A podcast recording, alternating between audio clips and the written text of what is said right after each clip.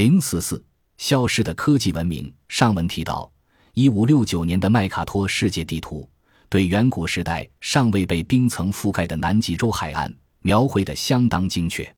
有趣的是，对另一个地区南美洲西海岸的描绘，这幅地图却远不及麦卡托早些时画的另一幅地图，绘于一五三八年，精确。原因可能是，这位16世纪地理学家绘制前一幅地图，根据的是古老的蓝本；画后一幅地图，他则依赖第一批前往南美洲西部的西班牙探险家的观察和测量。由于这些探险家带回欧洲的是最新的资讯，麦卡托在绘制地图时不得不充分加以利用。结果，他的作品在精确度上大不如前。毕竟，在1569年的时候。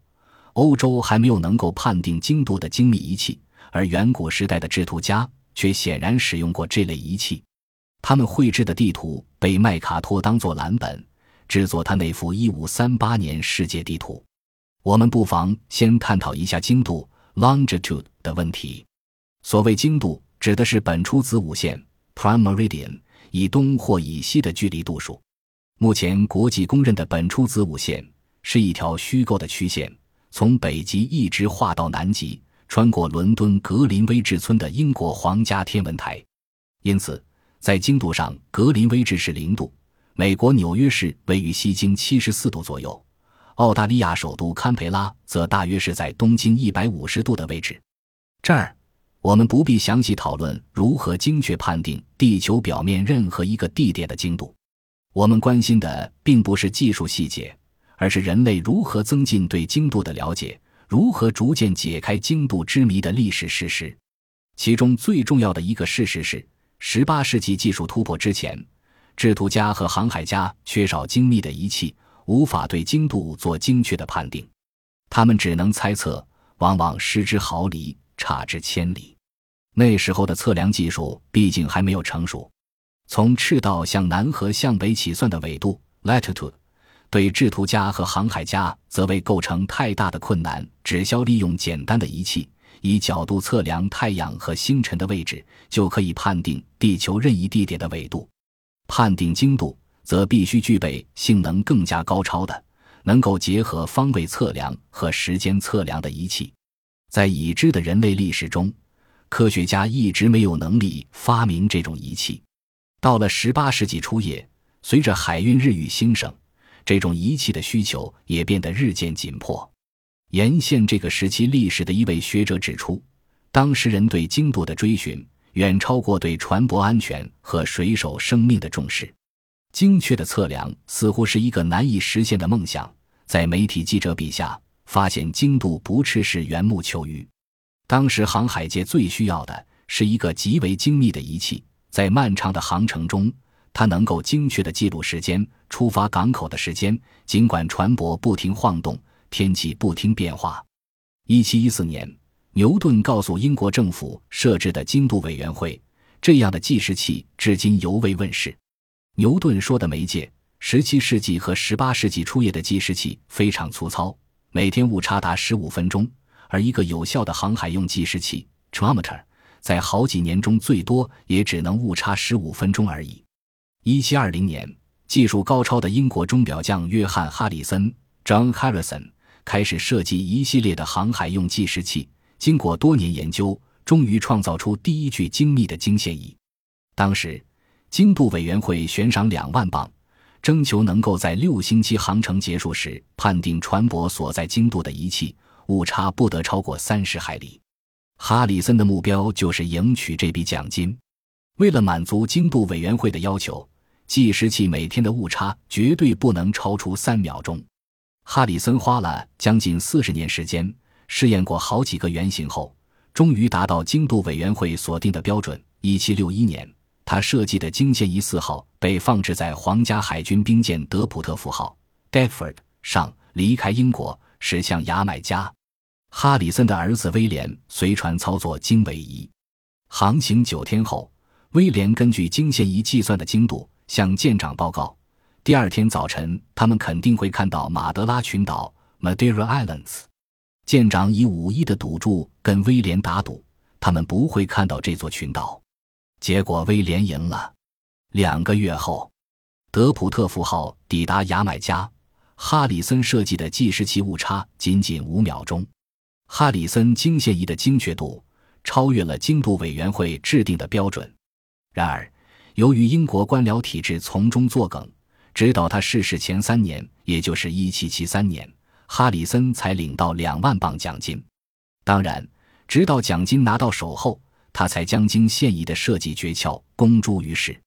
由于这个延误，英国航海家科克船长 Captain James Cook 于1768年展开首度探险之旅时，并未使用经线仪。第三次出航，1778年到1779年。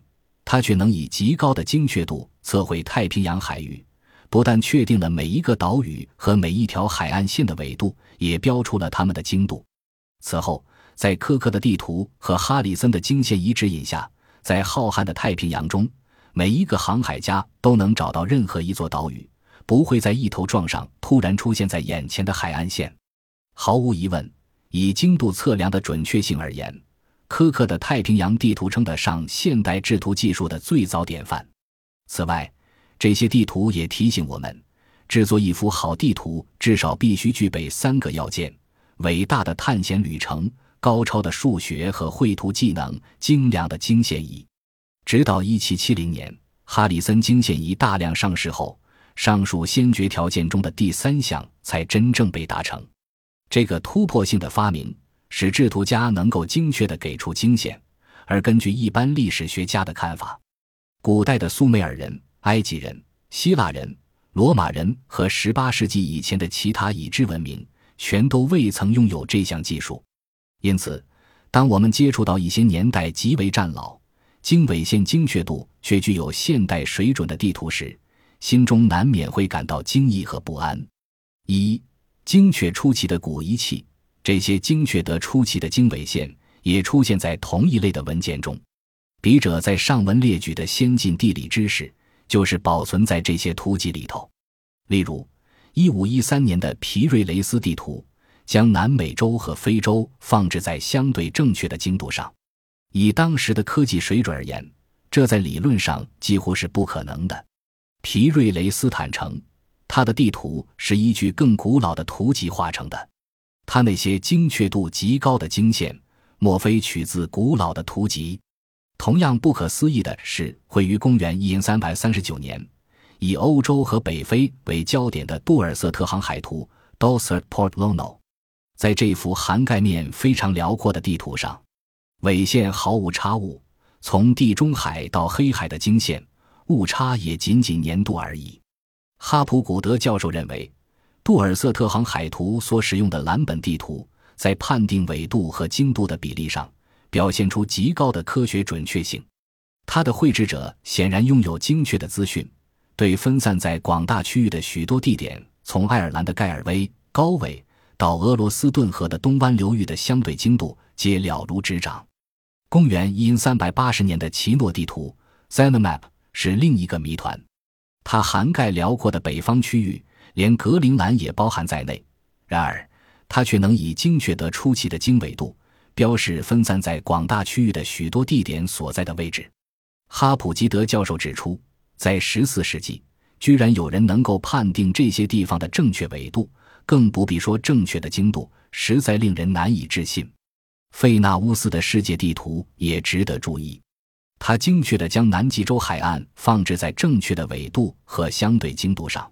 而整个南极大陆所在的位置，在经纬度上也相当精确。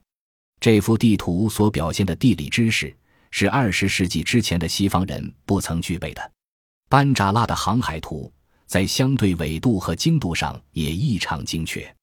从四边的直布罗陀到东边的亚速海，总经度仅仅误差半度，而整幅地图在经度上的平均误差也不到一度。以上这些例证。只不过是哈普吉德教授搜集的大量证据中的一小部分而已。他不但其烦，穷毕生精力搜寻这些资料，并加以详尽分析，为的是想证明一点：如果我们以为直到十八世纪人类才发明测量精度的精密仪器，我们简直就是欺骗自己。皮瑞雷斯和其他制图家所画的地图都能证实，这种仪器在古远时代早就存在。十八世纪的西方人只是重新发现它。这些地图也显示，远古时代曾经有一个文明的民族，现在已经从历史消失。使用这种仪器对整个地球进行探测。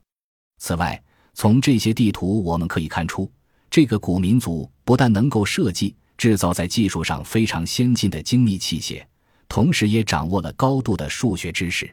他们可说是一群早熟的数学家。二，失落的数学家。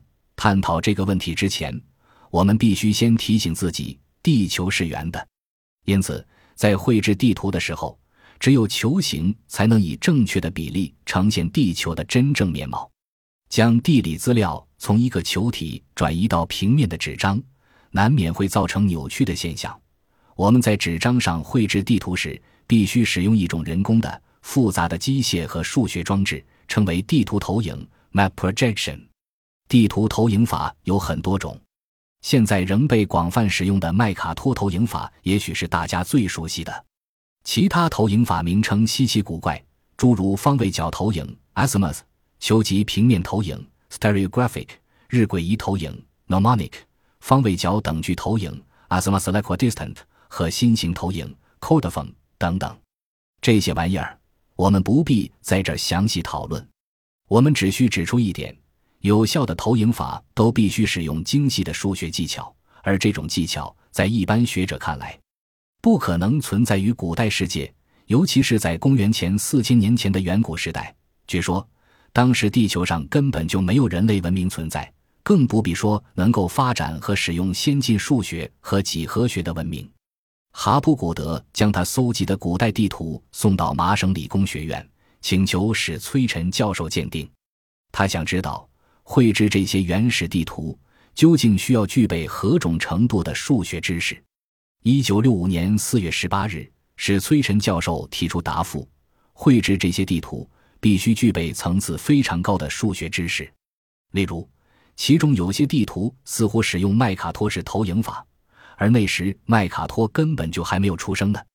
这种投影法牵涉到纬度的扩张，相当复杂，必须使用三角座标转换法才能解决相关问题。还有其他理由足以证明这些古地图绘制家具备高超的数学技能。一要确定一块大陆上任何地点的位置，至少必须使用几何三角测量术，测量辽阔的地面。一千英里以上时，必须根据地球的弧度随时进行修正，这就得使用球面三角学 （spherical trigonometry） 的方法。二要确定几个大陆彼此之间的相对位置，就必须了解地球的球形结构，使用球面三角学的方法解决相关问题。三具备这种知识的文明，如果拥有能够测量地理位置的精密仪器。必定会使用他们的数学技能绘制地图和航海图。史崔晨教授认为，尽管这些地图经过世世代代的制图家一再传抄，种种迹象显示，他们是一个古老、神秘、科技上颇为先进的文明遗留下来的文物。美国空军的侦察专家也曾检视哈普古德呈送的证据，他们也赞同史崔晨教授的看法。马萨诸塞州魏斯欧佛空军基地，美国空军第八侦察中队制图组组长罗伦佐·博洛斯 （Lorenzo Burros） 特别对费纳马斯地图进行严密的检验。他断定，这幅地图依据的一些原始地图是采用类似现代新型投影法的技术绘制成的。博洛斯指出，这显示费纳乌斯地图使用先进的数学技能。此外，他对南极大陆形状的描绘也显示，这些原始地图采用的可能是一种牵涉到球面三角学的球级平面投影法或日晷仪投影法。我们相信，你和你的同事对古地图的研究结论是正确的。我们也相信，这些结论会引发一些极为重要的问题，影响地质学和古代史的研究。哈普古德教授后来又有一个重大的发现。一幅雕刻在石碑上、绘于公元一千一百三十七年的中国地图，这幅地图呈现的精确精度跟上面提到的西方地图完全相同。它也有类似的坐标方格，采用球面三角学的方法绘成。经过仔细检视，我们发现这幅中国地图和欧洲及中东地图有太多相似点，以至于我们不得不承认，这些地图全都脱胎自一个共同的根源。再一次，我们又看到一个科技相当进步，如今已经失落的文明遗留下来的痕迹。至少在某些方面，这个文明跟我们的文明一样先进。它的制图家能够使用充分发展、体系完备的科技方法、数学知识和精密仪器，对几乎整个地球进行勘探和测量。